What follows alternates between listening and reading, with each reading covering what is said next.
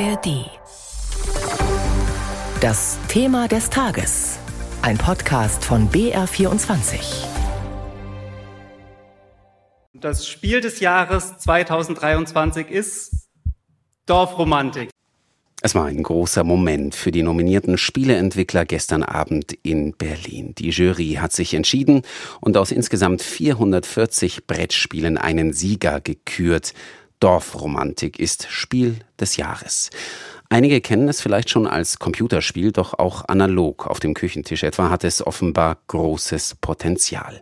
Daniela Stahl erklärt kurz, worum es geht. Bei Dorfromantik werden abwechselnd zufällig Plättchen gezogen und danach aneinandergelegt. Das Ziel? Zusammenhängende, wachsende Gebiete, Flüsse und Bahnstrecken entstehen lassen. Die Bevölkerung erteilt die Aufträge dazu.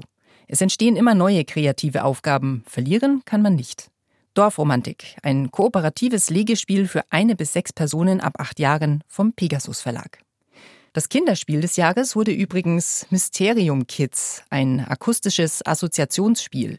Kennerspiel des Jahres, also eher was für die Fortgeschrittenen, ist Challengers, ein Turnierspiel, bei dem immer zwei Spieler gegeneinander antreten. Am Ende der sieben Runden gibt es noch ein Finale. Das also sind die drei Sieger in den verschiedenen Kategorien. Wie genau funktioniert das eigentlich, aus so vielen Spielen einen Sieger zu küren? Was macht ein besonders gutes Spiel aus und was sind die Trends? Das weiß der Sprecher der Jury, Bernhard Löhlein, der in Ingolstadt wohnt. Benny Riemer aus dem BR24-Team hat sich mit ihm vor der Sendung unterhalten.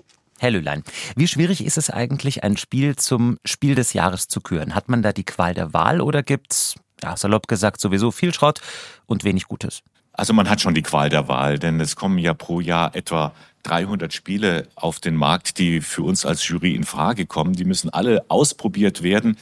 Klar hat man ganz schnell dann einen Überblick, welche Spiele sich lohnen, äh, empfohlen oder ausgezeichnet zu werden. Aber es sind dann immer noch rund 50 Spiele, wenn wir zu unserer Klausurtagung kommen. Und dann wird jedes einzelne Spiel nochmal exakt und genau untersucht, bis wir dann zu einem Ergebnis kommen. Wenn Sie so ein Spiel da vor sich haben, wie läuft eine professionelle Bewertung ab? Spielen Sie es einfach mit Ihren Jurykolleginnen und Kollegen oder wie muss man sich das vorstellen? Nun sind wir ja alle im deutschsprachigen Raum verteilt. Das heißt, zum Spiel miteinander kommen wir nur ein paar Mal im Jahr. Ich habe also meine eigenen privaten Spielerunden. Das sind die Familien, das ist ein Freundeskreis, das ist der Spieleclub. Und da kommt dann in schöner Regelmäßigkeit, kommen da die Spiele auf den Tisch. Und dann ist es meine Aufgabe, auch zu beobachten, wie so ein Spiel bei den Mitspielenden ankommt. Worauf freuen sie sich? Wo sind sie abgelenkt? Was gefällt ihnen? Was nicht? Und das alles fließt dann auch in meine persönliche Spielemeinung mit ein. Das ist dann erstmal Ihre persönliche Spielemeinung. Sind Sie sich dann mit den anderen Mitgliedern der Jury relativ schnell einig oder gibt es äh, längere Diskussionen mitunter? Nun, wir sind ja dank Internet in unserem Forum fast täglich miteinander im Austausch und teilen unsere Spielerfahrungen mit. Was kommt an, was nicht, wo hakt's in der Regel, wo ist das Material stimmig, wo ist es vielleicht völlig deplatziert. Und so kriegen wir schon so ein Gespür dafür, welche Spiele in den Fokus kommen. Aber es gibt dann auch unterschiedliche Meinungen und da wird dann richtig gerungen um ein Spiel. Und letztendlich hilft dann nur eins, die demokratische Abstimmung. Das heißt, über 50 Prozent, dann ist ein Spiel quasi zum Sieger gekürt. Also ein Spiel muss eine Mehrheit haben, das ist ganz klar. Und dann haben wir erstmal unsere Empfehlungsliste. Und aus dieser Longlist kommt dann eine Nominierungsliste, die wir zeitgleich mit veröffentlichen. Ja, und wenn dann der große Tag ist, wie jetzt am Sonntagnachmittag, da haben wir dann das Spiel gewählt und dann muss eine klare Mehrheit für ein Spiel sein, damit es Spiel des Jahres werden kann. Wenn Sie Spiele wirklich nicht gut finden, was sind die häufigsten Mängel? Ja, ein ganz subjektiv gesagt, es, es, es reizt einen irgendwie nicht. Es ist, es ist langweilig. So, ja. Warum okay. nicht? Sagen wir, wie es ist. Reich Ranitzky sagt auch, ein Buch darf nicht langweilen, dann ist es gut. Und so ist es mit einem Spiel auch. Es darf mich nicht langweilen. Ich muss immer irgendwie gepackt sein. Ganz egal, ob es zwei Stunden Spiel ist oder ein zwei Minuten Würfelspiel. Ich muss immer irgendwie dabei sein. Und wenn ich merke, nee, das tut niemandem am Tisch besonders äh, gefallen, dann war es das halt auch. Dann sind es natürlich auch formale Mängel manchmal. Die Regel passt nicht, das Material ist nicht stimmig, es sind Lücken im Spielaufbau, da hakt das Spiel, kann man auch totspielen in Anführungszeichen. Das heißt, es funktioniert irgendwann bei einem bestimmten Mechanismus nicht. Dann merken wir allerdings relativ schnell, das geht leider nicht. Drehen wir es mal andersrum. Was macht ein ganz besonders gutes Spiel aus? Ja, genau, die anderen Faktoren. Nämlich, wenn ich begeistert bin, wenn ich merke, ah, das packt mich. Wir reden auch hinterher noch von einem Spiel, es kribbelt. Ich denke noch drüber nach, warum habe ich diesen Spielzug so oder so gemacht.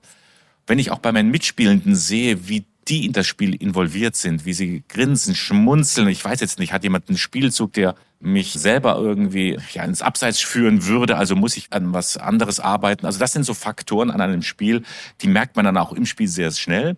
Und dann kommen auch hier wieder die harten Fakten das Regelmaterial, es muss funktionieren, man muss klar im Spiel drin sein, die Thematik muss auch zum Spiel passen. Und so entsteht mit der Zeit dann ein Gesamtkunstwerk, das wir dann vor uns haben. Dieses Siegelspiel des Jahres hat ja Gewicht und wirkt sich natürlich auch auf die Verkaufszahlen aus. Das ist ein wahnsinniger Werbeeffekt. Wie gehen Sie mit dieser Verantwortung um? Das ist richtig. Das ist eine Riesenverantwortung, die wir da auf unseren Schultern haben. Zunächst einmal sind wir alle unabhängig. Das heißt, jeder von uns ist ein Spielerkritiker oder Spielekritikerin, die nicht irgendwie mit der Spielebranche verbunden ist. Die Unabhängigkeitserklärung, die auch jeder unterschreibt, bevor er in der Jury einkommt, das ist ganz wichtig. Das sagen wir auch jederzeit allen, die es hören oder nicht hören wollen. Wir sind eine unabhängige Jury. Und das Zweite ist, wir gehen sehr verantwortungsvoll mit dem Preis um. Das heißt, wir testen, prüfen und spielen die Spiele in mehrfacher Besetzung öfters. Nicht, dass uns irgendetwas entgeht, dass wir auch tatsächlich dann ein Ergebnis haben, wo wir alle auch sagen können, jawohl, das ist das Spiel des Jahres. Es gibt ja auch Trends in der Spielebranche, wie so überall. Und da wäre meine Frage, was ist momentan ganz besonders angesagt? Welche Art von Spielen? Die letzten Jahre waren es ja vor allem dieses sogenannte Legacy-Prinzip. Das heißt, Spiele entwickeln sich von Mal zu Mal. Das Dorfromantikspiel, das wir jetzt ausgezeichnet haben, ist auch so ein Spiel, das von Partie zu Partie anders wird, weil neues Spielmaterial hinzukommt und die Gruppe sozusagen in neue Tiefen geführt wird. Dieser Trend setzt sich fort. Was das Thema betrifft, haben wir entdeckt, dass sehr viele Spiele das Naturthema aufgreifen. Ökologie, sogar Nachhaltigkeit ist ein Thema im Spiel. Also das ist jetzt auch dort im Brett- und Kartenspiel angekommen. Zum Schluss wir stehen ja kurz vor den Sommerferien. Haben Sie Tipps für Urlaubsspiele, die man auch besonders gut mitnehmen kann?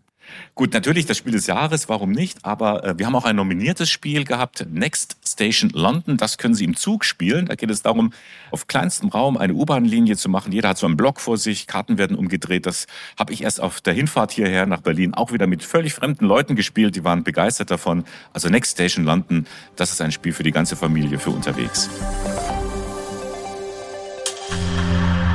Jede Zeit ist Hörspielzeit. Hören Sie Krimis, Klassiker der Weltliteratur und Soundart im Hörspielpool. Hörspielpool in der ARD Audiothek.